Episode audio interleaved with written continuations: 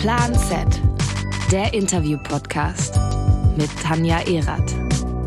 Tanja in the house, baby. Die erste Folge, die Tanja Erath ganz ohne mich macht, ganz alleine. Und einer großen Premiere gebührt ein großes Intro. Deswegen, Tanja überall Gefahr um uns. Tanja überall Gefahr na und? Wenn uns hier alles um die Ohren fliegt, stehe ich vor dir wie Granit. Niemand hier bringt Tanja um. Ja, ja, das Ende naht. Frag doch mal Tom Bohn, alle vor Angst erstarrt. Madame Erat, sie hängt in Deutz, in Girona oder in den Staaten rum.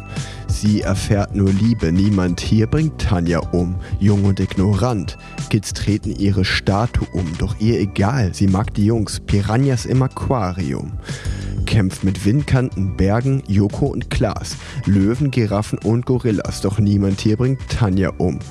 Fliegt mit ihrem Cannondale in das Feuer bei Szenario, deine Mom Ina Yoko, dein Dad Eddie Merckx. Bist schon hundertmal über dein Grab gesprungen. Hatte dich anvisiert, doch niemand hier bringt Tanja um. Deswegen, viel Spaß mit dieser Folge. Let's go!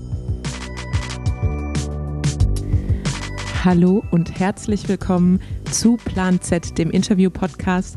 Heute zum allerersten Mal nicht mit Rick Zabel, sondern, wie man an meiner Stimme vernehmen kann, Tanja Erath. Ähm, ich habe ja heute meine Premiere und habe mir deshalb gewünscht, als ersten Gast jemanden dabei zu haben, mit dem ich mich wohlfühle, bei dem es sich aber auch um einen weiblichen Radprofi handelt. Und glücklicherweise habe ich jemand in meinem Umfeld, der neben diesen beiden Attributen auch noch umfangreiche Palmares mitbringt. Von Olympiasieg, Weltmeistertitel, mehrere an der Zahl, Europameistertitel, deutsche Meistertitel. Sie alle aufzuzählen, würde, glaube ich, den Rahmen sprengen. Herzlich willkommen, Mieke Kröger. Einen wunderschönen guten Abend, Tanja. Manch einer hat es schon vermutet, als ich beim äh, letzten Podcast, äh, als Rick und ich angekündigt haben, äh, dass wir uns jetzt sozusagen die Gäste teilen. Als ich angekündigt habe, dass ich jemanden, mit dem ich mich wohlfühle, einladen möchte, habe ich schon Nachrichten bekommen, die davon ausgegangen sind, dass du mein Gast bist. Das heißt, die Leute wissen, äh, dass, wir, dass wir nicht nur durch den Sport, sondern auch freundschaftlich verbunden sind. Deshalb freue ich mich umso mehr, dass du heute die Zeit gefunden hast und mein erster Gast sein darfst. Vielen Dank. Ich fühle mich auch schon pudelwohl und ähm, ich liege ja auf deinem Sofa und mache mich breit. ja, als kurze Beschreibung des Settings. Wir haben Freitagabend. Wir haben uns gerade die Bäuche mit äh, Sushi und Ramensuppe vollgeschlagen. Äh, Mieke liegt tatsächlich ausgebreitet auf meinem Sofa und ähm, jetzt starten wir eigentlich so richtig in die Action. Bist du bereit? Ich bin sowas von bereit.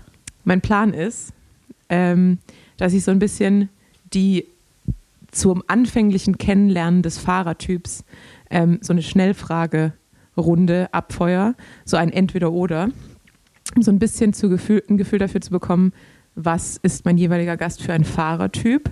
Und da du der erste Gast bist, hören wir zum ersten Mal die Fragen. Bergauf oder bergab? Bergab. Kaffee oder Tee? Kaffee. Rennrad oder Zeitfahrrad? Zeitfahrrad. Navi oder drauf los? Drauf los. Eule oder Lerche? Lerche. Chamois Cream, ja oder nein? Depends. Worauf? auf den Zustand. ich dachte jetzt auf die, auf die Hose und die Chemie, aber auf den Zustand ähm, führen wir jetzt nicht weiter aus. Indoor oder Outdoor? Outdoor. Riegel oder Gel? Riegel. Disc oder Rimbrakes? Disc Brakes. Bahn oder Straße? Eieiei. Ich wusste, die Frage wird hart. Habe ich einen Joker? Nee. Straße. Ja, überraschend. Also ich hätte fast eigentlich mit Bahn gerechnet, aber. Ähm, ja, die, die Frage ist Wettkampf oder nicht? Oder Training. Ich, ja, ich, äh, also ich hätte die Frage, als ich sie geschrieben habe, habe ich sie jetzt eher auf Wettkampf abgezählt. Ja, dann Bahn. Okay. Allein oder Gruppenausfahrt? Mittlerweile Gruppe. Und die letzte Frage: Helfer oder Siegfahrer? Helfer.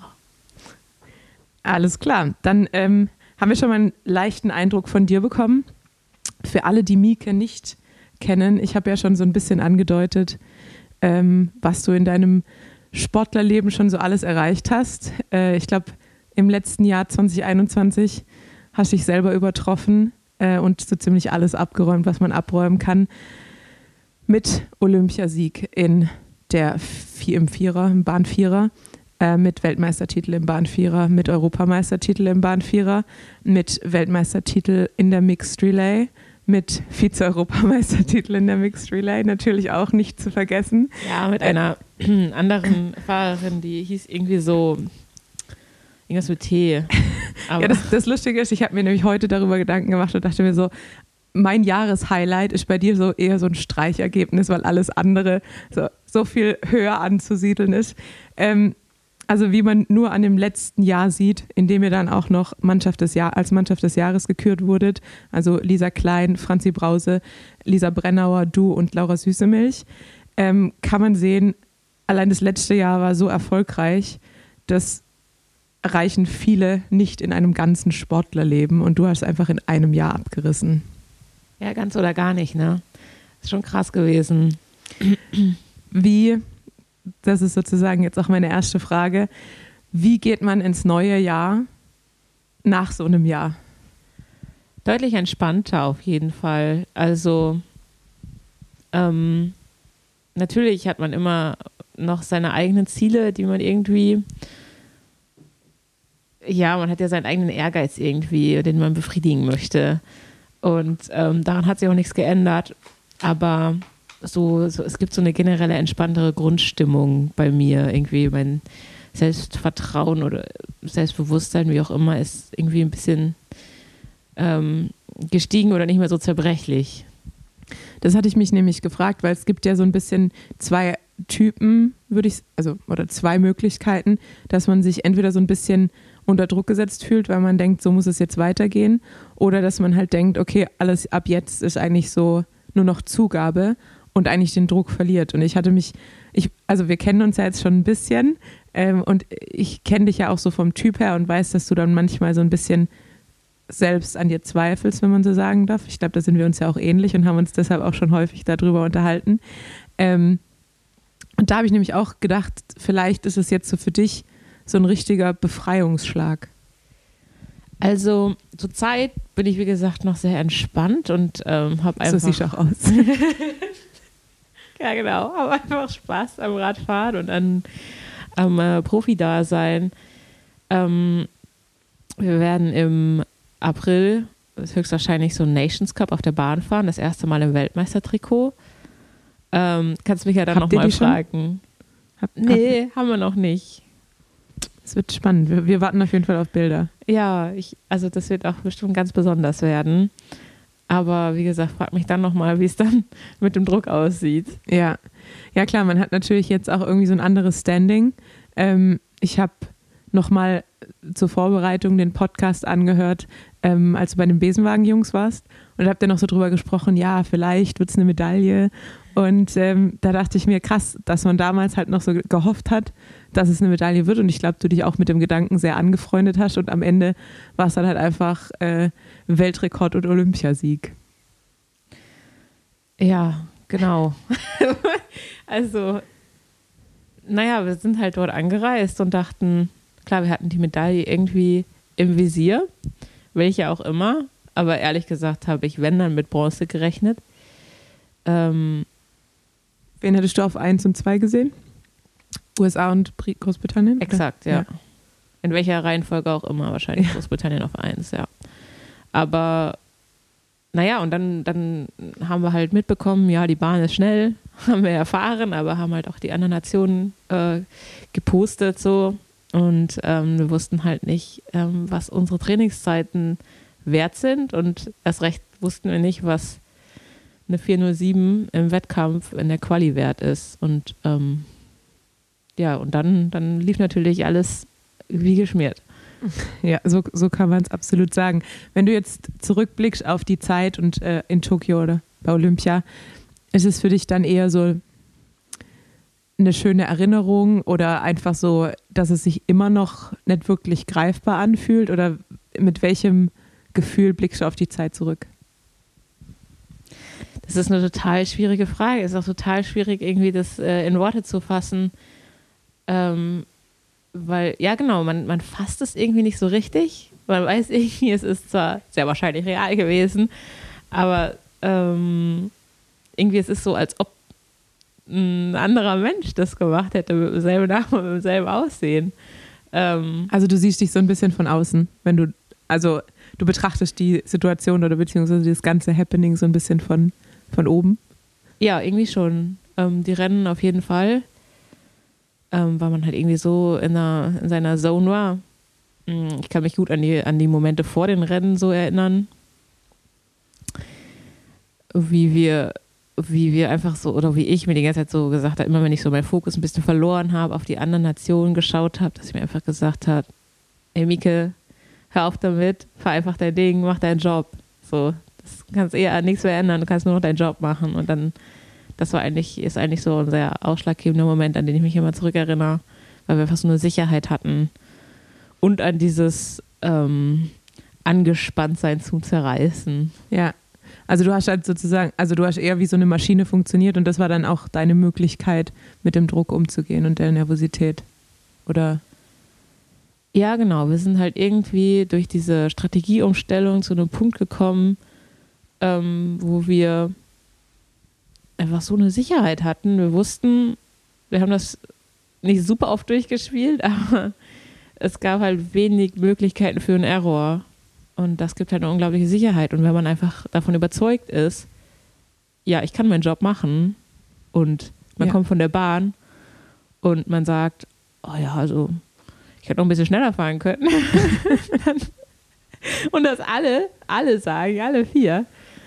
Ähm, ja, das ist ein krasses Gefühl auf jeden Fall. dann fährt man halt auch mal eine 404 am Ende. Tudum. ähm, ja, wenn du gerade noch die Strategieumstellung ansprichst, ähm, sag doch nochmal da was dazu was. Inwiefern ihr die Strategie umgestellt habt und wie wir uns das genau vorstellen können für alle, die jetzt mit dem Bahnvierer vielleicht noch nicht ganz so verbandelt sind. Ja, also erstmal ähm, Basismathematik. Ähm, ein Bahnvierer fährt vier Kilometer, das sind 16 Runden auf der Bahn. Durch vier sind vier Runden pro Person, weil die Bahn 250 Meter sind, also ein Kilometer pro Person im Grunde. Wenn man es jetzt ganz genau aufteilt. Ähm, und wie man diese Kilometer dann einteilt, ähm, das ist halt dann so eine äh, Ermessenssache. Also früher, ich habe mir letztens ein Video von den Olympischen Spielen, irgendwas mit 70, äh, 1970 oder so, angeschaut. Und da war halt, äh, also mit Scheibenrädern, mit Punkterädern, ähm, ganz unruhige Fahrlinie, super kleiner Gang, halbe Rundenführung war da angesagt und trotzdem irgendwie eine 422 gefahren. Und äh, mittlerweile hat sich das halt äh, verschoben hin zu längeren Führungen. Ähm, also wir tendieren immer dazu, zwei Runden Führung zu fahren, dann muss man zweimal zwei Runden Führung fahren. Für mich war es aber irgendwie immer so, ich kann eine Führung gar nicht gut fahren und dann habe ich total ein Sitzen. Ich komme da nicht mehr runter von meinem Laktatros irgendwie. Und die letzte Führung ist dann halt immer all out gewesen. Ähm, das heißt, ich bin halt die Fahrerin gewesen, die als erstes rausgeht. Und äh, zwei Runden habe ich auch nicht mehr geschafft. Und das war halt ein großer Unsicherheitsfaktor irgendwie, aber wir haben 1000 Meter fliegend. Das ist ähm, mit einem fliegenden Start, also man fährt halt oben auf der Bahn rum und kippt dann so mit Geschwindigkeit ab. Das macht super viel Spaß. Ähm, vor allen Dingen für so Kaliber wie mich. Und ähm, die 1000 Meter fliegend, die konnte ich sehr schnell fahren. Also ich kann so, ich kann sehr schön konstant ein hohes Tempo halten. Und dann ähm, habe ich mal leise angefragt, wie es denn wäre, ähm, meine 2x2-Runden-Führung in 1x4 Runden zu packen. Und das haben, zum, haben wir zum Glück ausprobiert. Und Das war der Schlüssel zum Erfolg wahrscheinlich auch. einer der Schlüssel. Ja, einer Ja. der.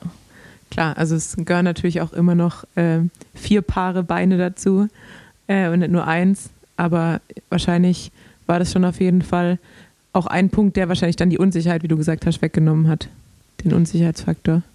Ja, also für mich persönlich hat das extrem viel Unsicherheit weggenommen und ähm, naja, es ist natürlich so eine Aufwärtsspirale, denke ich. Ähm, äh, ja, ich meine, wenn ich eine gewisse Sicherheit ausstrahle, dann können die anderen ja noch sicherer sein, dass das gut Ja. laufen wird und dass sie auch nur ihren Job machen müssen und nicht noch irgendwie einspringen müssen und auf den Falls, letzten genau. Kilometer umdisponieren müssen oder so. Ja. Dann habe ich noch eine Frage zu Olympia, weil wahrscheinlich könnten wir jetzt ewig noch über das Thema sprechen, weil einfach Olympia einfach so ein, ich meine, das glaube ich, einfach so eine einmalige Sache und ich glaube, oder für viele ist eine einmalige Sache im, im Sportlerleben. Du bist jetzt schon zweimal bei Olympia gestartet, ähm, einmal Olympiasiegerin geworden. Äh, viele Sportler, ich zähle mich dazu, träumen von Olympia, auch nur einmal dabei zu sein. Äh, ich wollte auch unbedingt gleich die Medaille anfangen, äh, anfassen, die Mieke mir wohlgemerkt in eine, in einem, wie, wie nennt man das? So, so, so In einem Gefrierbeutel, Gefrierbeutel. in einem, standesgemäß in einem Gefri- Gefrierbeutel präsentiert hat.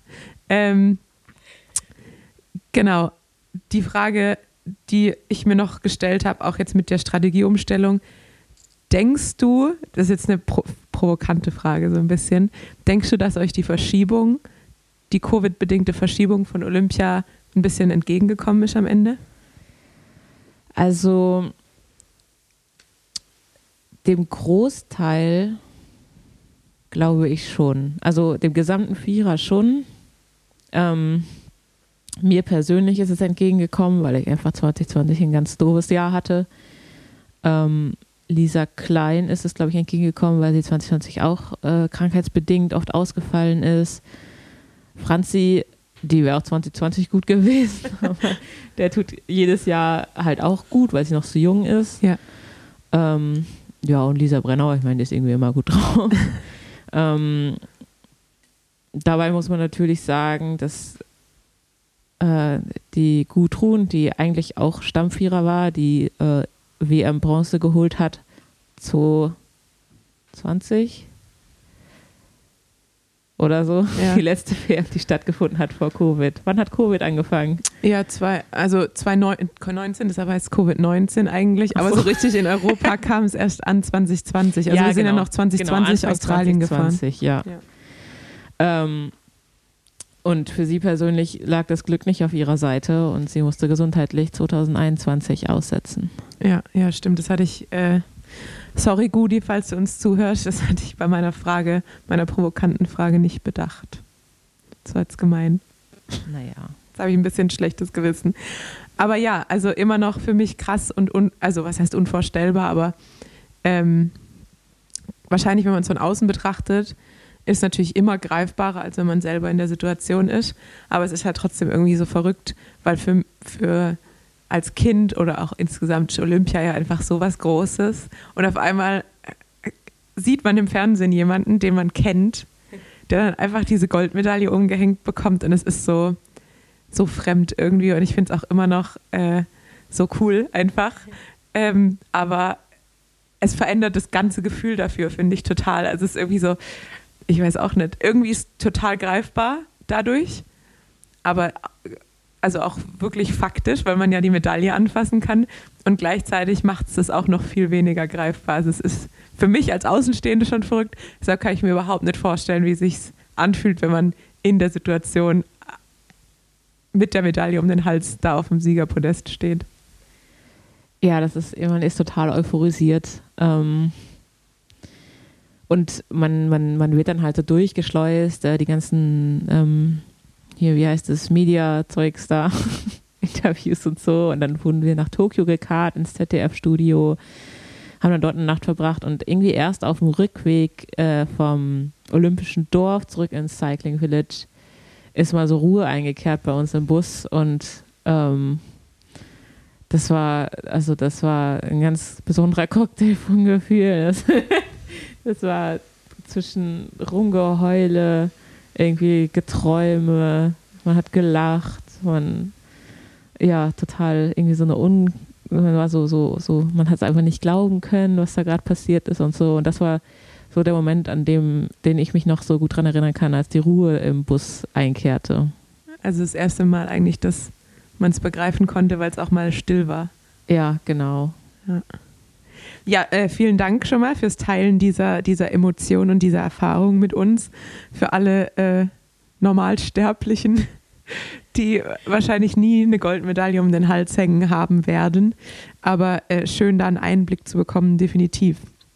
Ähm, dann nehmen wir uns doch noch kurz mit in die Zeit, die danach kam. Also natürlich kam dann erstmal, kamen dann noch mehr Rennen, weil es war ja doch erst August ähm, und natürlich auch noch mehr Titel.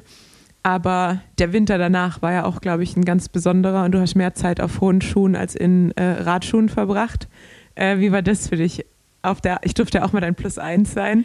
Ähm, auf der anderen Seite mal zu stehen und dich schick zu machen. Ah, das hat super viel Spaß gemacht. Also ich bin eigentlich totale Shopping-Verweigererin. Ähm, erstens mag ich es nicht, in große Menschenmengen zu gehen, deshalb bin ich auch Radprofi geworden. ein, ein kleines 130-Frau-Peloton. Ja, genau. ähm, nee, so dieses ganze äh, Konsumgehabe und so, das, ich weiß auch nicht, das taugt mir nicht so, aber ähm, so ein schickes Abendkleid shoppen, das macht dann wieder schon ganz schön Spaß, muss ich sagen. Und ähm, ja, das hat super, also das ist ganz toll, irgendwie in so ein Braut- und Abendmodegeschäft zu gehen. Das ist wie im Fernsehen bei Till und Tränen, das ist wirklich so. Jetzt wissen wir auch die, deine Vorlieben im Fernsehen. ja, das lasse ich mal so stehen. Ähm, und ja, ich, ich habe das einfach genossen, habe alles ausgenutzt, äh, alles mitgenommen. Ähm, kommt ja nicht so oft im Leben. Und ähm, ja, das war, das war sehr schön. Und ähm, wann kam dann wieder der, der Sprung in die Realität? Ungefähr? Also der Sprung in die Realität, der kam vor den ganzen Bällen, als ich umgezogen bin, direkt nach Olympia. Das war das Schlimmste, das war das Dümmste, was ich je getan habe. Ich war so fix und fertig. Man muss nämlich dazu sagen, Mika hat äh, ehemals in Bonn gewohnt, mhm. mit deiner Tante zusammen, ja? Richtig? Genau, ja, meine Cousine, die meine Patentante ist, dort habe ich ein Zimmer gemietet. Okay, und äh, dann bist du direkt nach Olympia mit Christa Riffel, auch eine äh, mir vertraute ehemalige Teamkollegin, nach Köln gezogen. Beziehungsweise manche Menschen würden sagen, nicht nach Köln, weil du in Hirn wohnst. Aber ihr seid jetzt äh, eine Radsport-WG. Ja, genau. Ähm, wir hatten da schon länger mal irgendwie oder öfter schon mal drüber gesprochen und dann musste Christa wirklich ausziehen aus ihrer vorherigen Wohnung. Und dann ähm, habe ich Mut gefasst und habe gesagt, ja, Veränderung. Und ähm, ja, da sind wir zusammengezogen nach Hürth und ähm, für mich persönlich, ich habe zwar, also ich mag meine Patentante sehr, aber vom so eigentlich, also die Veränderung hat mir sehr gut getan, sagen wir so. Ja. Euch beiden, glaube ich, oder? Also ich glaube, Christa wird, wird sich auch positiv über die Veränderung äußern, oder? Ja, Christa sagt ja eh nichts Negatives, aber. Ja, das stimmt. ich hoffe doch sehr, aber ich glaube, wir fühlen uns beide sehr wohl. Ja, wenn wir dann schon mal bei eurem Radsport-WG-Leben sind, wie können wir uns denn den Alltag der Mieke Kröger so vorstellen? Also man hat zwar wahrscheinlich, das heißt wahrscheinlich, also ich kenne es ja auch so ein bisschen, man hat ja als Radprofi keinen klassischen Alltag, aber wenn du jetzt mal so einen eher typischen Trainingstag von dir beschreiben würdest, wie würde der aussehen und wo spielt Christa eine Rolle? Christa spielt direkt schon beim Frühstück eine Rolle. Seit also, sie den Thermomix hat. ja, genau. Seitdem, also, ähm, ich bin zwar schon immer ein großer Porridge-Fan gewesen, ähm, aber ich muss sagen, im Thermomix kann man einfach die coolsten Kreationen zaubern. Ähm, und so beginnt eigentlich der Tag. Äh, wir stehen so, ich stehe meist so gegen 8 Uhr auf, 8.15 Uhr. Dann merkt Christa, dass ich wach bin ähm, und kriegt dann auch aus dem Bett. Ähm, währenddessen habe ich wahrscheinlich schon die ersten Vorbereitungen fürs Porridge machen getroffen. Äh, Möhren geschält. Wir machen immer Möhren ins Porridge, um halt ein paar Ballaststoffe noch dazu zu fügen. Hm. Super healthy. Und dann. Ähm, ja, dann frühstücken wir zusammen und das ist öfters ein bisschen ausgiebiger, weil wir uns verquatschen und dann müssen wir auch schon los zum Training. Und dann nach dem Training Gibt es irgendwelche Routinen, die du einhältst oder vorm Training? Gibt es irgendwas, was du regelmäßig machst? Sei es Meditation, Stretching, Yoga ähm, oder eher so der Netflix am Abend-Typ? Vor dem Training gibt es nur die äh, Porridge-Tradition. Ähm,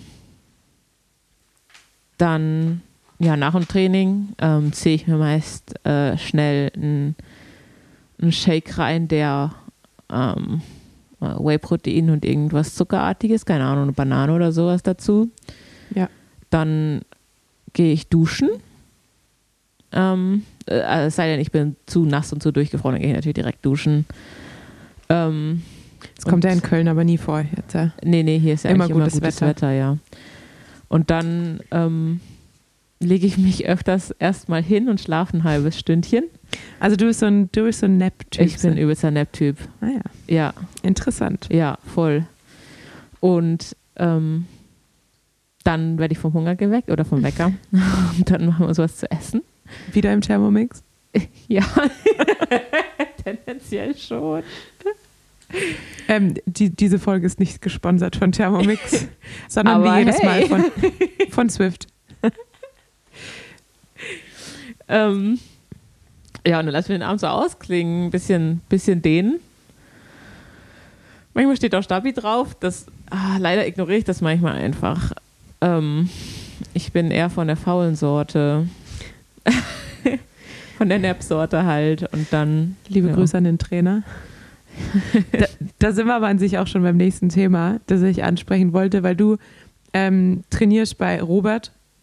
Ich sage immer Pawlowski, aber er heißt, er hat, heißt, nee, er heißt Pawlowski, ich sage immer Palmowski, weil mein ehemaliger, ehemaliger Kommil- Kommilitone Palmowski heißt. Ähm, und du trainierst mit Robert zusammen seit zwölf, zwölf Jahren mittlerweile? Also, ja, ich glaube. Also, im. Ähm, lasst mich überlegen. Im März 2010 haben wir uns zum ersten Mal gesehen. Wow. Das war, jetzt, jetzt geht's schon, Poesie. Jetzt sind wir schon wieder im, im Rap-Thema drin.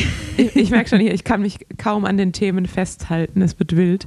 Ähm, aber was würdest du sagen? Also offensichtlich äh, ist dir wichtig, Vertrauen zu deinem Trainer zu haben, weil sonst würdest du wahrscheinlich nicht schon so lange mit wahrscheinlich einer Person zusammenarbeiten. Also dir ist, ja, wo, was ist dir wichtiger? Eher so mal was ausprobieren, neue Trainingsmethoden oder einfach eher das Vertrauen, dass du weißt, okay, das läuft hier 100 Prozent und die menschliche Verbindung? Oder was ist für dich bei einem Trainer entscheidend?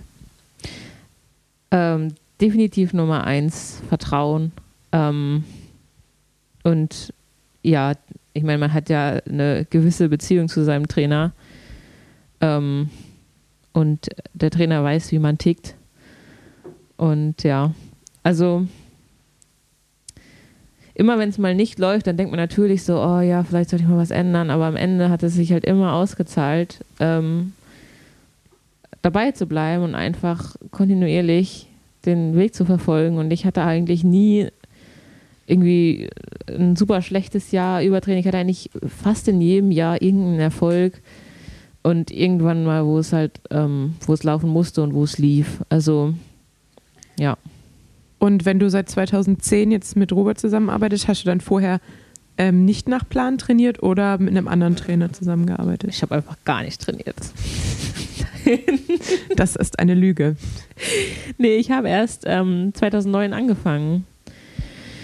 Und da habe ich eigentlich nach, nicht nach Plan so richtig trainiert.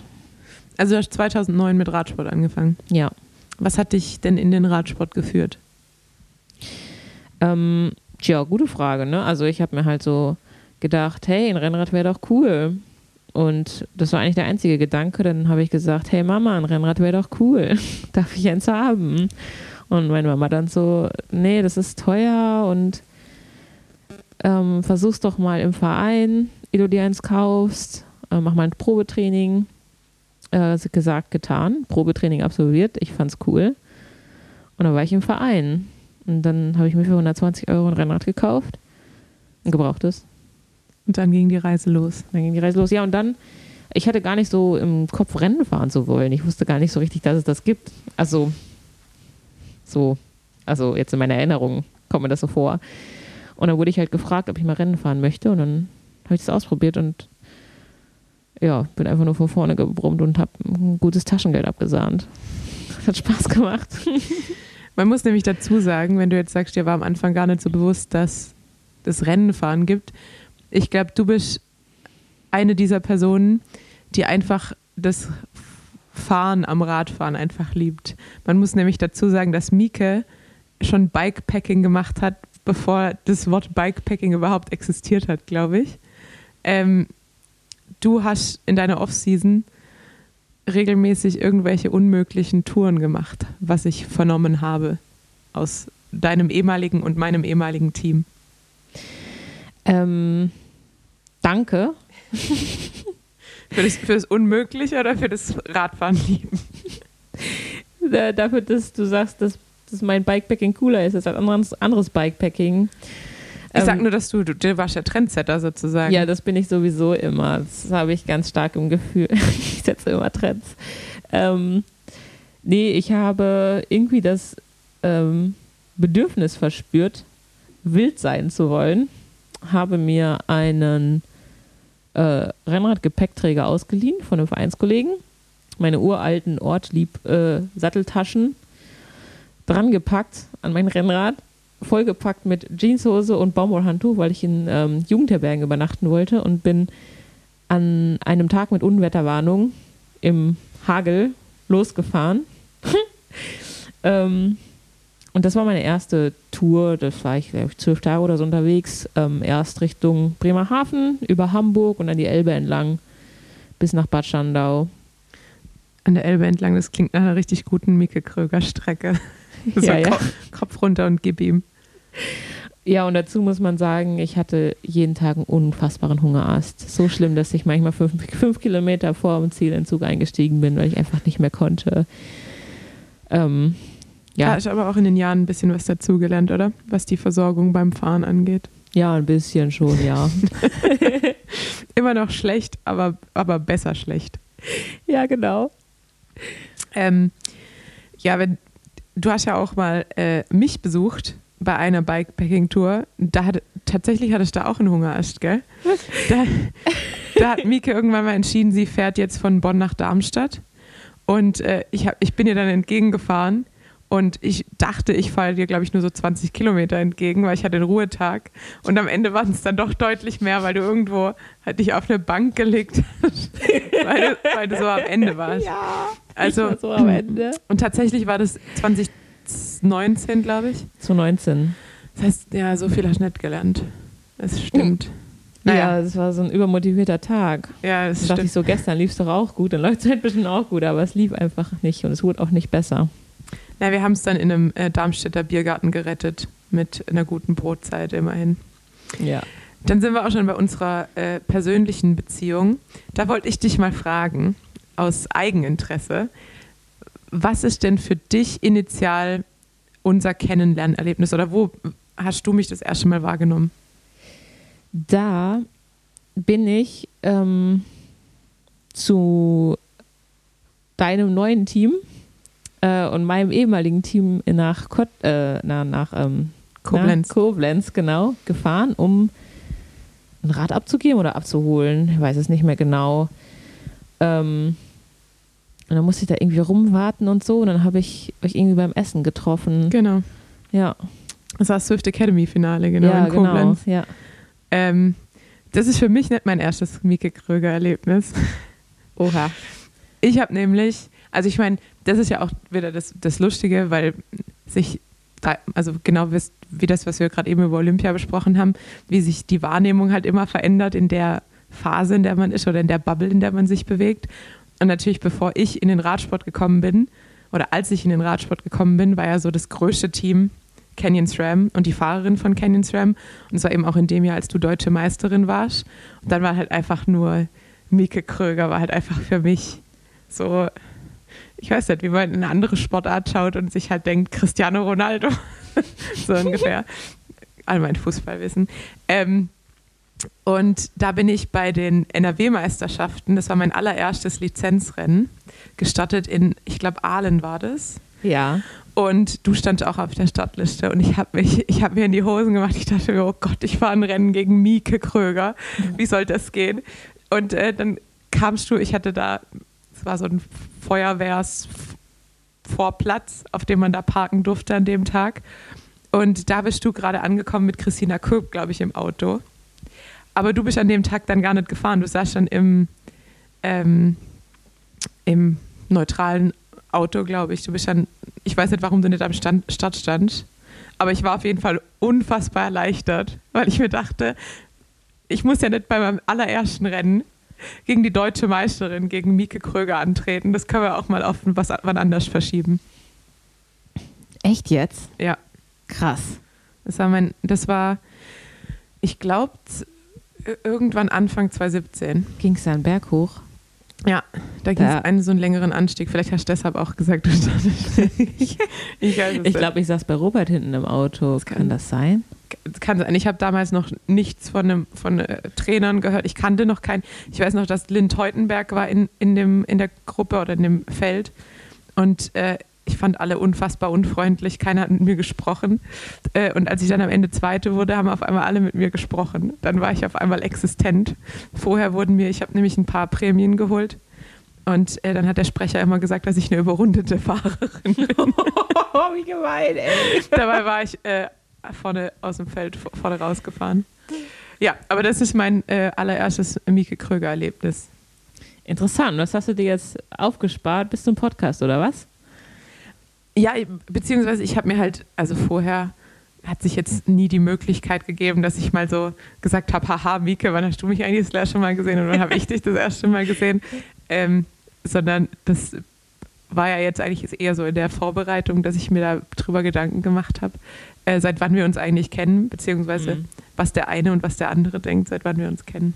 Ich kann, du warst natürlich schon viel früher auf meinem Radar als Superstar. Gab es mich, mich damals schon bei Twitter? Ähm, das weiß ich nicht, weil ich damals kein Twitter hatte. So. Das äh, ist aber ein, ein guter, äh, eine gute Überleitung zu, zu meinem, was auch noch auf meinem Zettel steht. Ähm, die einen oder anderen werden es mitbekommen haben. Es gab einen unfassbaren Twitter-Hype von, von Mieke Kröger. Ähm, erklär uns doch mal, was es damit auf sich hat. Das ist ultra schwer zu erklären. Ich verstehe es selbst nicht so richtig. Irgendwie gab es ähm, während Corona gab es Tour de Twitter, weil die Tour de France irgendwie nicht so richtig stattfand oder so. Und da ging es halt um so Favoriten-Accounts oder so. Ich weiß es nicht, es ist ultra kompliziert. Ich musste mir das fünfmal durchlesen, habe es immer noch nicht verstanden. Auf jeden Fall äh, wurde das weitergeführt und ähm, ohne mein Zutun und ohne dass ich es wusste, ähm, existiert mein Name sehr, sehr oft äh, auf Twitter. Und dann wurde ich nach dem Sportler des Jahres im Dezember, wurde ich mal dezent darauf hingewiesen, mit Screenshots, wo lauter Mieke Kröger ähm, Tweets standen. Obwohl du jetzt auch nicht so der, du bist jetzt kein Social Media Enthusiast, würde ich sagen. Nee, eben gar nicht. Also ich, das, das letzte Mal, dass ich Twitter besucht habe, das war, ich weiß, also weiß ja- weiß ich auch nicht, 1883 oder so. Und ähm, dann habe ich mal einen Tweet abgesetzt und dann ist Twitter explodiert. Also gefühlt. Es war wahrscheinlich sehr, sehr eine Minimalexplosion äh, im Vergleich zum ganzen Twitter, aber ich war irgendwie so in den Trends, in den, im deutschen Twitter-Trend. Ich wollte jetzt auch gerade mal prüfen, ähm, wie häufig man Mieke Kröger findet, wenn man es eingibt. Aber äh, irgendwie hat mich mein Twitter-Account rausgeschmissen. Und meine Anmeldedaten kenne ich auch nicht mehr. Deshalb lässt sich das jetzt nicht nachprüfen. Aber jeder, der es interessiert, äh, einfach mal nach dem Hashtag Mieke Kröger suchen. Ja, genau. Also es ist wirklich ähm, sehr interessant. Es wurde auf jeden Fall sehr gefeiert, als du dann plötzlich, ich glaube, Ende, was Ende 21 oder schon Anfang 22? Ende 21. Ende 21 Kurz vor Weihnachten. wieder auf Twitter aufgetaucht bist. Äh, es war sozusagen wieder, der, der Messias ist zurück. Mieke Kröger ist wieder auf Twitter. Mieke Kröger Monday. Ja. Ähm, ja, äh, jetzt habe ich mich auch äh, komplett verloren. Nee, ähm, die Jahreszahlen, die wir gerade angesprochen haben, 21 auf 22. Zum einen, klar, nach dem Olympiajahr, was kommt jetzt? Ähm, du hast aber kurz zu deiner Teamhistorie. Du bist früher für Canyon SRAM gefahren, das haben wir gerade eben schon besprochen. Wir haben uns gerade sozusagen verpasst als Teamkollegin. Ähm, du warst aber auch schon früh bei Canyon SRAM, als es noch nicht Canyon SRAM hieß, sondern Velocio SRAM. Genau. Und ähm, danach bist du zu Virtu gegangen ähm, und in der, dem darauffolgenden Jahr dann schon direkt zu Hightech. Da Ich war dann, zwei Jahre bei Virtu und dann zwei Jahre bei ah, Hightech. Genau, zwei Jahre bei Virtu, genau. Und dann zwei Jahre bei Hightech. Und jetzt hast du unterschrieben bei Human Powered Health, ehemals Rally Cycling, ein amerikanisches Team, ähm, und fährst zum ersten Mal World Tour ab diesem Jahr. Yes, exciting. Und äh, du hattest auch jetzt, deshalb, wir treffen uns jetzt gerade ja Ende Januar, weil du äh, bis soeben zuerst im BDR auf Mallorca warst und dann in deinem ersten Teamtrainingslager. Erzähl uns mal ein bisschen, wie sich dein Profi-Dasein jetzt geändert hat äh, durch den Aufstieg in die World Tour zum einen ähm, und wie sich vielleicht auch dein Leben innerhalb des Teams verändert hat, dadurch, dass ihr jetzt so ein bisschen diesen Zusammenschluss habt zwischen Männer- und Frauenteam, weil so wie ich dann in den Bildern gesehen habe, war der, glaube ich, auch so ein bisschen äh, zusammen unterwegs. Ja, also erstmal ähm, fühlt es sich irgendwie ganz toll an, an, in einem sehr professionellen Umfeld wieder zu sein. Ähm, es gibt so unglaublich viel Stuff und ich habe schon so viele verschiedene E-Mail-Adressen mittlerweile gespeichert, weil es irgendwie für jeden Bereich einen Ansprechpartner gibt. Und das ist irgendwie, ja, das fühlt sich nach was so Lieben an. Und äh, das bringt eine Sicherheit mit sich. Ähm, das Trainingslager hat äh, super viel Spaß gemacht. Am Anfang war es ein bisschen komisch, weil sich eigentlich niemand so richtig kannte. Ähm, aber wir haben uns eigentlich sehr gut zusammengerafft und hatten noch super viel Spaß ähm, zum Ende hin. Weißt du, wie viele Nationalitäten seid ihr jetzt im Team? Weißt du das ungefähr? Ähm, USA, Niederlande, Italien, Deutschland, Neuseeland. Fünf? Japan? Japan, sechs. genau, meine, meine Zimmerkollegin, die Eri. Meine ehemalige Teamkollegin Eri Yonamine. Ja, seitdem ähm, komme ich immer ins Zimmer rein mit Eri, are you okay? Eri, are you okay? Are you okay, Eri? Und sie lacht immer nur ganz höflich. Ähm, ja, das passt zu ihr, äh, was natürlich auch zu dir passt. Und das ist wieder ein, äh, ein neuer Effekt zu Mieke Kröger, wie man gerade vernommen hat. Du hast eine unfassbare, als, aber ich, ich springe schon wieder im Thema. Jetzt bleiben wir erstmal noch äh, beim, beim neuen Team und dann kommen wir zu deiner Liebe zu Musik. Ja, also, ähm, wie gesagt, es hat super viel Spaß am Ende gemacht. Ähm, Portugal hat einiges zu bieten, wenn man die richtigen Strecken sich raussucht, wenn man die richtigen Gebiete kennt. Ähm, es ist irgendwie ein professionelles, aber lockeres Umfeld. Man braucht keine Angst haben, den Mechaniker um einen Gefallen zu bitten oder einfach darum zu bitten, seinen Job zu machen. aber ähm, sind alle super motiviert und ähm, ja, es ist so eine, so eine unterstützende Grundstimmung. Ja. Das ist wahrscheinlich auch so ein bisschen dieser amerikanische Vibe, würde ich sagen, weil so würde ich es jetzt bei uns auch so ein bisschen beschreiben, dass halt der Umgang sehr freundlich, sehr höflich ist und man deshalb auch gar keine Sorge hat, irgendwie mal nach was zu fragen oder Ja, genau, absolut. Wünsche zu äußern. Ja.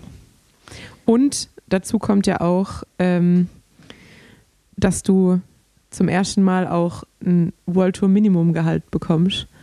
Und würde, kann man sagen, dass das dein erstes Jahr so ohne Geldsorgen ist?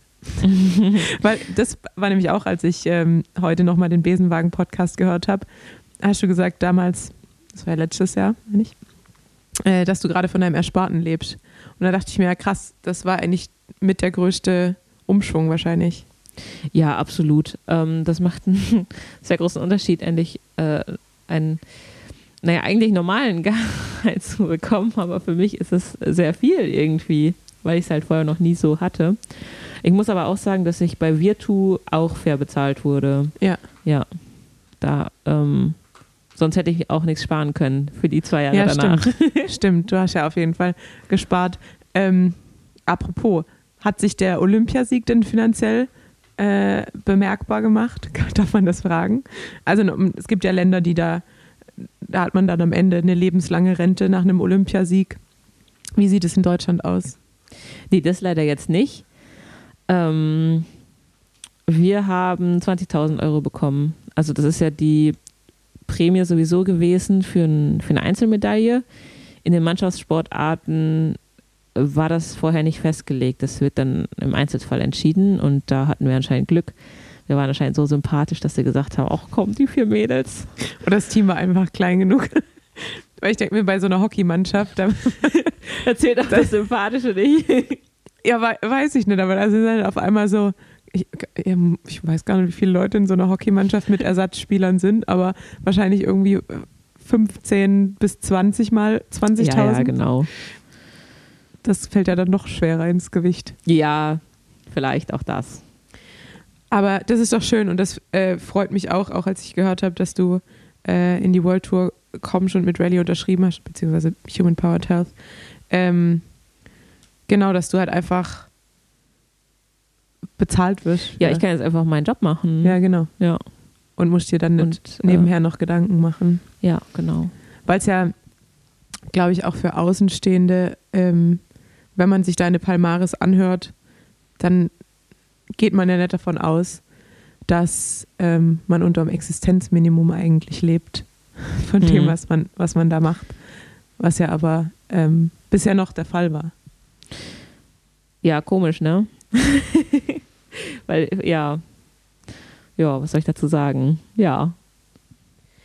Ja, also ähm, das ist natürlich, ich meine, das Schöne ist ja, dass sich da jetzt viel tut und dass sich viel ändert. Ähm, jetzt gibt es mittlerweile 15 World Tour Teams, ähm, die eben alle Minimumgehalt bezahlen müssen, in Anführungsstrichen. Ähm, und dementsprechend sind es jetzt, ich rechne mal knapp mit 10 Fahrern pro Team, weil es einfacher ist, aber wahrscheinlich 150 bis ähm, 200 Mädels, die einfach sagen können, okay, mit dem Geld, das ich jetzt verdiene, kann ich auch wirklich auskommen und muss nicht meine Eltern anpumpen Ja. äh, oder mein Partner oder wen auch immer, ähm, um das zu machen. Und ich glaube, je nachdem, wie man gestrickt ist, fällt dem, ist das dem einen eben auch leichter oder schwerer, beziehungsweise aus welchen Verhältnissen man dann auch kommt. Und ähm, da können wir zumindest beide sagen, dass wir von der Entwicklung profitieren und uns dieses Jahr eigentlich zu 100 Prozent auf den Sport fokussieren können. Ja, absolut. Aber trotz allem äh, weiß ich ja, dass du bisher studierst, noch nebenher. Erzähl uns mal da, worum es bei deinem Studium geht und was du treibst. Hauptsächlich geht es da ums bittere Überleben. Also, Also eigentlich alles genauso wie sonst. genau, ähm, ich studiere an der Rheinischen Friedrich-Wilhelms-Universität Bonn Ernährungs- und Lebensmittelwissenschaften. Ähm, seit wenigen Semestern. Und Können wir da eine Hausnummer kriegen? der Begriff ist dehnbar, deswegen. Okay, wir bekommen keine Hausnummer. ähm, die Uni weiß Bescheid, dass ich, dass ich wahrscheinlich etwas länger brauchen werde. Und die lässt sich auch darauf ein. Ja, also vielen Dank dafür. Grüße gehen raus. Ja, Grüße gehen raus an Friedrich Wilhelm. Und ähm, ja, wenn ich ein, zwei Module im Semester schaffe, dann ist das schon ein Erfolgserlebnis. Also es tut auch gut, ähm, sich nebenbei durch was anderes irgendwie Erfolgserlebnisse zu beschaffen als nur durch den Sport. Das ist wichtig. Ja, und auch wahrscheinlich ein bisschen den Kopf zu benutzen. Ja, genau. Das merke ich auch, dass mir das manchmal fehlt. Also der Umschwung von Studium in Profisport war da manchmal so ein bisschen ähm, harsch. Ja gut, bei dir war es natürlich auch extrem, ne? Medizinstudium und Profisport. Also das ist ja direkt aufeinander gefolgt sozusagen. Und ähm, Ja, obwohl ich die, die ersten ähm, Monate war mein Hirn, glaube ich, einfach mal froh, dass es äh, nicht mehr Schwamm spielen musste. Weil da, daraus besteht ja ein Medizinstudium auch sehr einfach, so Ach so, schnell ja, wie stimmt. möglich, so viel Wissen wie möglich reinzuhämmern. Und ich glaube, mein, mein Kopf war erstmal, war einfach so ein bisschen ein Übertraining. Die ersten Monate war es erstmal voll okay. Ähm, aber gleichzeitig hast du auch, ähm, wenn ich das noch richtig in Erinnerung habe, ähm, einen weiteren Karriereschritt äh, genommen, richtig? Jawohl. Das ist eine absolut richtige Antwort. Ich habe nur, mir hat nur die Hand an der Stirn gefehlt dazu. Ja, das ist gerade schwierig. Ich liege ja auf der Seite. Ja. Also es ist hier, hier wird nicht stillgestanden, aber jetzt wird häufiger stillgestanden bei dir. Jawohl. Also seit dem 1.12. Ähm, nennt man mich bitte Flieger Kröger. Ähm, ich bin seit dem 1.12. bei der Bundeswehr in der Sportfördergruppe. Und sie fliegt. Fliegt. Fliegt. Fliegt. Ich wusste, dass wir irgendwann anfangen zu, zu singen. You're in the army now. Ähm, genau, also du bist jetzt in der Bundeswehr. Jawohl. Und da schätze ich mal in der Sportfördergruppe. Ja, genau, in Frankfurt-Oder stationiert. Dazu muss man nämlich auch sagen, in Frankfurt oder ähm, trainiert nämlich, oder da ist eigentlich so der Stützpunkt für die Bahnfahrer. Genau, in Frankfurt-Oder. Ähm, dort reisen wir immer hin für ähm, Bahnlehrgänge und unmittelbare Wettkampfvorbereitungen, Genau, weil weil es da so da schön ist man ist. von nichts anderem abgelenkt. Also, ich meine, okay, es ist Frankfurt-Oder, aber ich finde es ehrlich gesagt gar nicht so schlimm. Nee, ich, also ich fand es auch jedes Mal schön, wenn ich da war. Ja, ich meine, man lebt ja in der Kaserne, man hat keinen Aufzug und so. Das ist natürlich alles nicht super optimal, aber Macht auch fit. macht auch fit, genau. und ja, ich weiß nicht, irgendwie, es hat auch irgendwie sowas, ähm, sowas Sentimentales, weil man da halt schon als Seniorin war und da viel Scheiße gemacht hat und so. Ja, für, für, für manche von uns wahrscheinlich. Ähm, und es hat ja auch manchmal diesen, dieser Trainingslagereffekt ist ja auch manchmal das, dass man eben raus ist aus dem Alltag und äh, weit weg ist von allem. Und das hat man da tatsächlich auch sehr, würde ich sagen. Ja, genau, also ohne Auto kann man halt auch nicht einfach mal in die Stadt fahren oder so. Und die Stadt ist halt auch nicht so wirklich groß, aber ähm, genau, man ist halt eigentlich direkt, ist man in der Routine drin, sobald man dort ankommt. Ja. Und wie können wir uns, weil das habe ich mir eigentlich auch noch aufgeschrieben und wenn wir jetzt eh schon beim Thema Frankfurt oder sind, durch die, den Bundeswehrumschwung, wie kann man sich so eine, einen Bahnlehrgang oder vielleicht auch gerade so die letzten Wochen vor Olympia, wie kann man sich das vorstellen? Wie sieht da so ein, ähm, so ein Alltag in der Bahnvorbereitung aus? Ja, man, wir lassen jetzt mal so Jetlag-Vorbereitung, lassen wir mal raus. Ähm, also man steht zu Sprengt einer den Rahmen. norma- normalen Uhrzeit auf, so ähm, um acht oder so.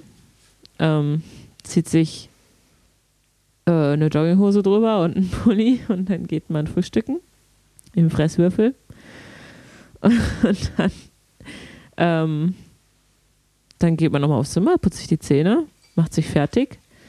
Ähm, dann latscht man wieder die Treppen runter ähm, auf die Bahn, holt dort sein Rad von hinten oder seine Räder, Straßenrad und Bahnrad. Ähm, geht auf die Bahn, mm, macht sich, sich Schuhe an, Helm an und dann ähm, fährt man 20, 20 Minuten ein, dann fährt man einen progressiven Warmfahr-EP, dann kommt man wieder runter von der Bahn und dann fängt man das Programm an. Ja, und dann hängt man da so ein bisschen auf der Bahn rum und dann geht man ungeduscht zur Freude des Bundestrainers wieder zurück in den Fresswürfel zum Mittagessen. Dann geht man wieder die fünf Stockwerke hoch und duscht sich und macht ein Schläfchen. Ja. Also man sieht, egal ob in Köln oder in Frankfurt oder, der Tag eines Radprofis äh, besteht viel aus Essen, Training und äh, Schlafen. Genau wie man sich vorstellt. Ja, genau. Super eigentlich. Ja, es, gibt, es gibt tatsächlich Schlimmeres. Absolut. Das muss, das muss, man, äh, muss man so sagen. Mhm. Ich habe auch durchs Profi-Dasein so richtig gelernt, wie die Welt aussieht, wenn man wach ist. Ich habe davor deutlich zu wenig geschlafen und plötzlich hatte ich die Möglichkeit zu schlafen und dann dachte ich mir, diese Farben. Ach, Es ist, ja. alles, es ist alles so bunt. also das ist tatsächlich ähm, was, das man sehr genießen kann und ähm, ich glaube, sich auch diesem Privileg bewusst sein sollte, dass man eben die Freiheit hat, aufzustehen, wann man möchte. Und wenn man abends mal ein bisschen später ins Bett gegangen ist, dann kann man sagen, heute stelle ich mir den Wecker mal nicht. Und dass man nicht irgendwie um 7 Uhr oder um 7.30 Uhr irgendwo auf der Matte stehen muss. Und genau das war mein Gedanke für den heutigen Abend. Weil ich bin ja, wie gesagt, eine Lerche und Tanja ist eine Eule. Ja. Und für mich wird es heute Abend spät. Bei mir ist eigentlich ab 9 Uhr ist schon sozusagen Licht aus. Nee, das nicht, aber ich schlafe schon so um 10, halb elf schlafe ich schon sehr gut ein. Und dann schläfst du bis 8. ja, ich schlafe extrem viel. Guck, und das ist, das ist, das finde ich ja schon mal die Krux, weil man wirft ja uns Eulen, ich nehme uns mal alle in ein Boot, uns Eulen wirft man immer vor, dass wir so faule Menschen sind, weil wir so spät aufstehen. also weil ich natürlich tendenziell immer äh, lieber um neun aufstehen würde als um sechs oder um sieben. Aber meistens stehe ich ja dann trotzdem auch so, also mein Wecker steht eigentlich auch immer so auf 8, 8.15 Uhr. Und ich stehe ja um die gleiche Zeit auf dann am Ende wie du, aber ich, ich gehe viel später ins Bett. Das heißt, effektiv schlafe ich ja deutlich weniger. Das heißt, dann ist ja wieder die Frage, wer ist die faule Person von uns beiden? Ich habe gar kein Problem damit zu sagen, dass ich die faule Person bin. Ja. Ich glaube, ich habe schon, ich habe schon einfach äh, immer so sehr unter diesem Label gelitten, dass man irgendwie so als, als äh, Eule halt immer so, ja, geh doch ins Bett, du musst doch morgen raus. Und ich habe mich dann immer so unter Druck gesetzt gefühlt, dass ich so ein schlechter Mensch bin. Ähm, und am Ende hat halt nur mein Schlaf drunter gelitten. Aber grundsätzlich denke ich mir, ganz viele Lärchen, die es so gibt, die schlafen viel, viel, lä- die verbringen viel mehr Zeit im Bett als ich. Ja, guck mal, ich liege jetzt auch schon wieder rum. Ja, das stimmt. Ja, ich habe auch tatsächlich nämlich vor, nächste, nächste, wir fliegen nächste Woche ins Trainingslager. Ich habe richtig Angst, weil die meisten Amerikaner, also richtige Frühaufsteher und meine, also jetzt im, wir haben so ein Online-System, wo man eben auch einsehen kann, wer mit wem das Zimmer teilt. Und meine jetzt angekündigte Zimmerkollegin, die postet immer, also wir kennen uns noch nicht, aber die postet immer so Stories bei Instagram und bei Twitter, wo sie sagt so, ist um 3 Uhr Radfahren gehen morgens zu früh? Und die steht halt irgendwie wohl immer um 4 Uhr auf. Immer. Und ich weiß noch nicht, wie das funktionieren soll, dass wir im Trainingslager in einem Zimmer schlafen sollen und einer von uns beiden nicht durchdreht. Naja, du gehst dann einfach um vier ins Bett. Dann habt ihr immer Einzelzimmer.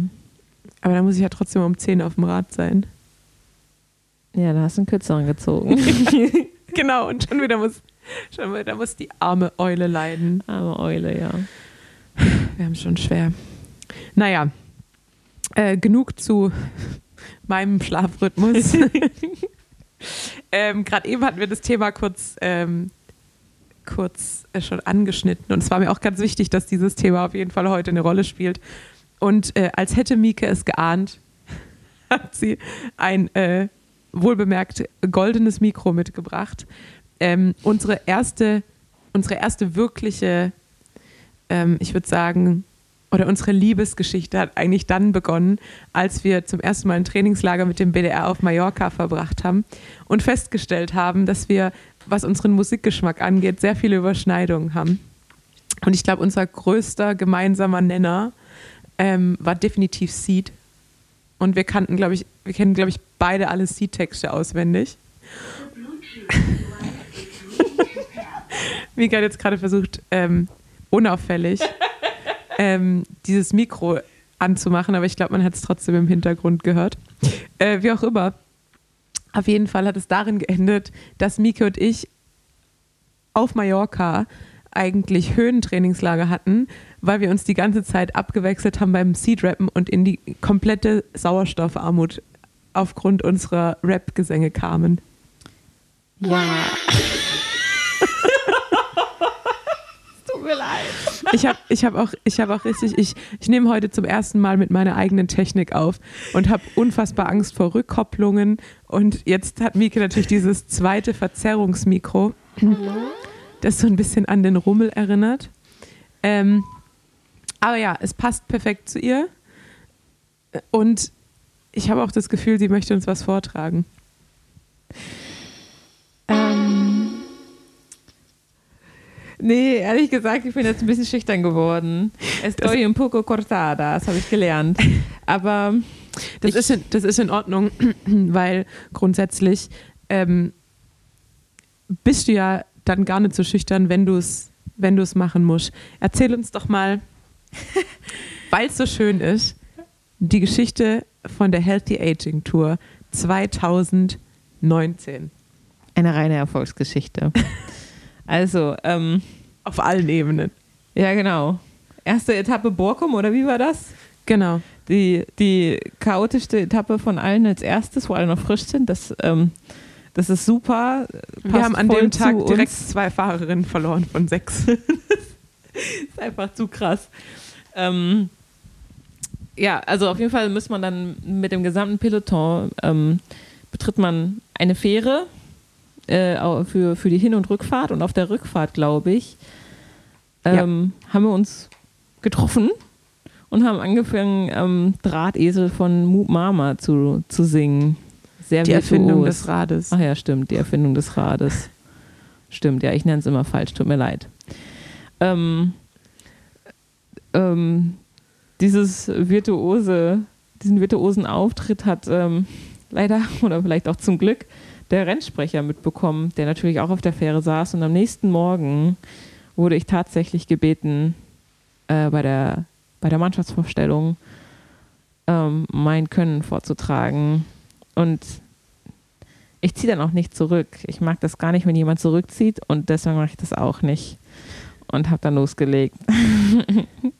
Und tatsächlich auf der Bühne mit Mikro äh, in Holland deutschen Rap-Gesang vom Stapel gelassen. Ja. Und wohlgemerkt, hat auch die Etappe an dem Tag gewonnen. Genau, an dem Tag habe ich die Etappe gewonnen. Da ritt ich meinen Drahtesel. Das heißt, es hat sich alles gelohnt. Hat sich alles gelohnt, ja. Das äh, ja, war Fügung. Perfekt. Ja, ähm, da wir uns jetzt dafür entschieden haben, keinen Gesang mehr vom Stapel zu lassen, Wie schade eigentlich. ähm, lasse ich hier noch ein paar Infos vom Stapel auf jeden Fall.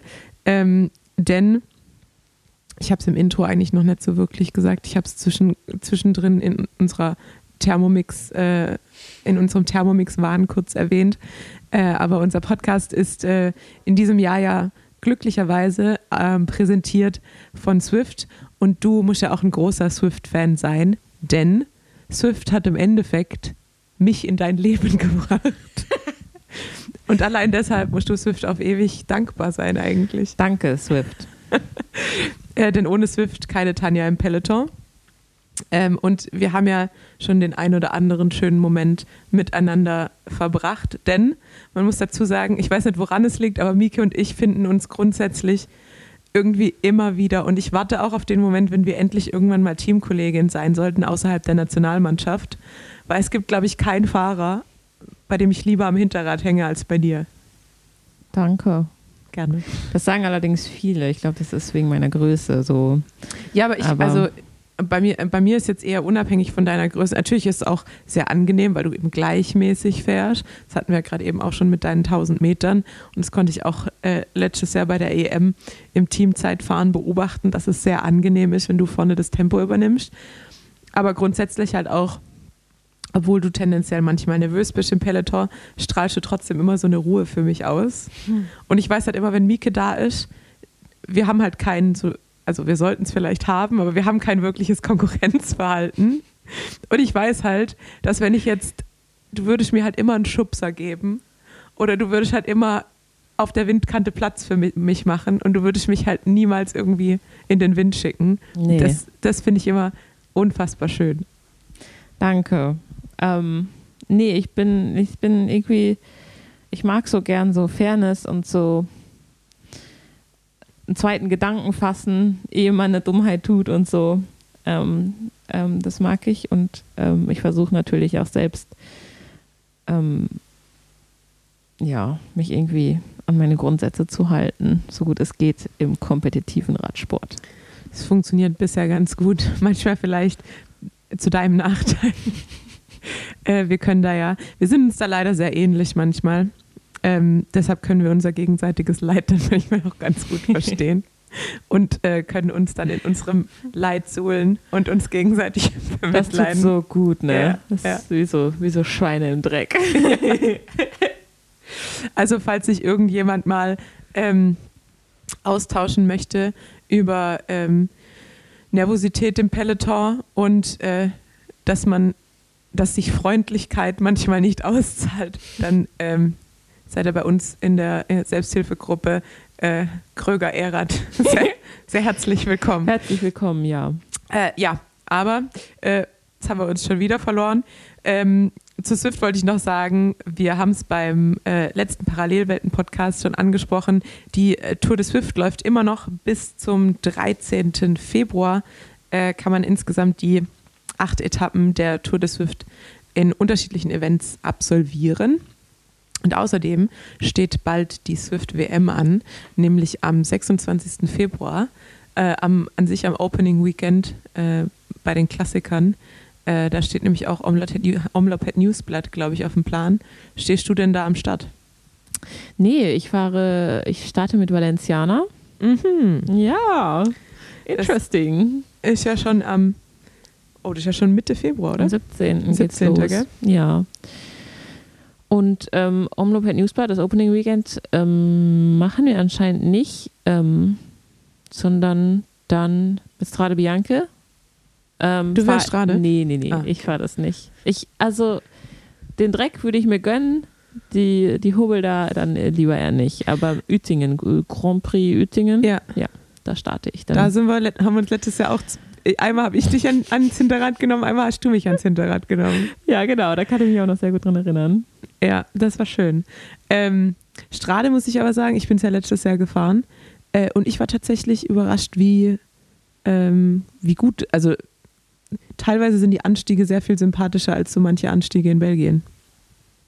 Echt, Also ich ja? war, ich war, ich bin dann bei einem Sturz irgendwann, bei 110, glaube ich, äh, hat sich die, das, was vom Feld übrig war, hat sich dann nochmal geteilt und dann sind wir nicht mehr an die, an die äh, Spitzengruppe sozusagen drangekommen. Aber ich war bis 110 oder sowas vorne, vorne in der Gruppe und das ist ja, obwohl ich jetzt auch nicht unbedingt der Bergfahrer bin. Mhm. Und das kann ich bei manchen belgischen Rennen nicht von mir behaupten beim, im letzten Jahr. Ja, ich meine, vielleicht fahre ich irgendwann in meinem Leben nochmal Strade Bianca. Also schön ist auf jeden Fall. Ja, ja. Und ähm, ich mag es ja auch ein bisschen. Ähm, Ja, hast du denn schon Dreck. dein, hast du denn schon dein, äh, bei, der, bei Robert haben wir uns auch wieder gefunden. Stimmt.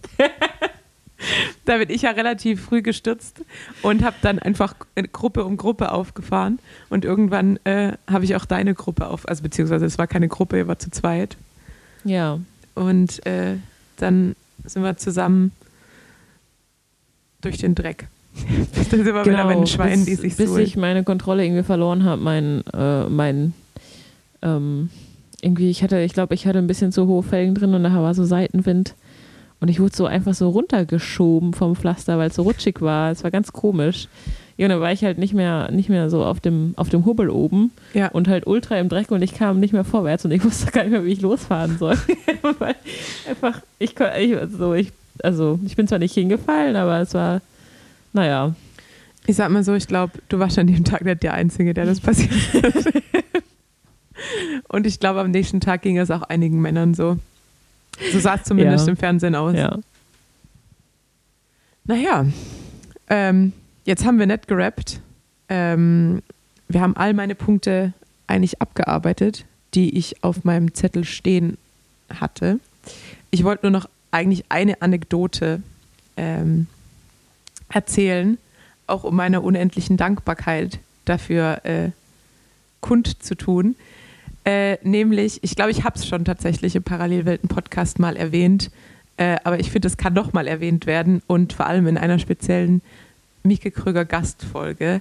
Nämlich, als ich mir Anfang Oktober meine Wirbel gebrochen habe und äh, zurück nach Köln gekommen bin und bis dahin nach dem Rennen noch immer ungeduscht und ungewaschen war, äh, kam Mieke direkt nach der EM, wo sie sich äh, Bronze in der Einerverfolgung und Gold in der Mannschaftsverfolgung geschnappt hatte, kam sie direkt nach Ankunft aus der Schweiz bei mir ins äh, Krankenhaus, hat noch einen Covid-Test gemacht, damit sie überhaupt rein darf und hat mich geduscht und mir die Haare geflochten ähm, und einfach dafür gesorgt, dass ich mich wieder als ein Mensch fühle. Ähm, und ja, das ist, glaube ich, auch eine der Anekdoten, die dich nämlich als Person am besten beschreibt, außerhalb des Radsports, nämlich als sehr guten Menschen, als sehr loyalen Menschen und auch als einen Menschen, auf den man sich immer verlassen kann. Und ähm, deshalb möchte ich sagen, dass es mich sehr freut, dass der Radsport dich in mein Leben gebracht Ja. hat. Und äh, auch jetzt, dass ich meine allererste Folge mit dir teilen durfte, äh, meine allererste Gastfolge. Und deshalb bleibt mir nichts zu sagen an dieser Stelle als vielen Dank, Mieke Kröger. Es ist sehr schön, einen Menschen wie dich in meinem Leben zu haben. Oh, Tanja. Und hör mal auf, du. ja, jetzt höre ich auch auf und ähm, überlasse sozusagen dir die Möglichkeit, noch was zu sagen, falls du noch was loswerden möchtest, falls ich was nicht gefragt habe, was dir wichtig wäre zu erwähnen. Ähm, damit gehört die Bühne dir. Ich bedanke mich schon mal bei allen Zuhörern und ich hoffe, es war auszuhalten mit mir und Mieke. Ähm, ja, vielen Dank, liebe Tanja. Ähm, das schmeichelt mir, mich sehr. Ähm, Dir. Mir. ähm, ja, ich weiß auch nicht. Ich finde, Menschlichkeit ist immer noch wichtiger als Erfolg im Sport oder irgendwo. Und ähm, ja, seid einfach nett zueinander, bitte. Und wie ihr an Mieke seht, das mit dem Erfolg klappt dann trotzdem irgendwie. Ja, what goes around comes around. Ich bin überhaupt nicht esoterisch oder so, aber irgendwie so ein bisschen glaube ich schon daran und ähm, ähm, ja, manchmal muss man Dinge aushalten. Irgendwann wird es auch wieder gut. Vielen Dank. Vielen Dank. Tschüss. Ciao.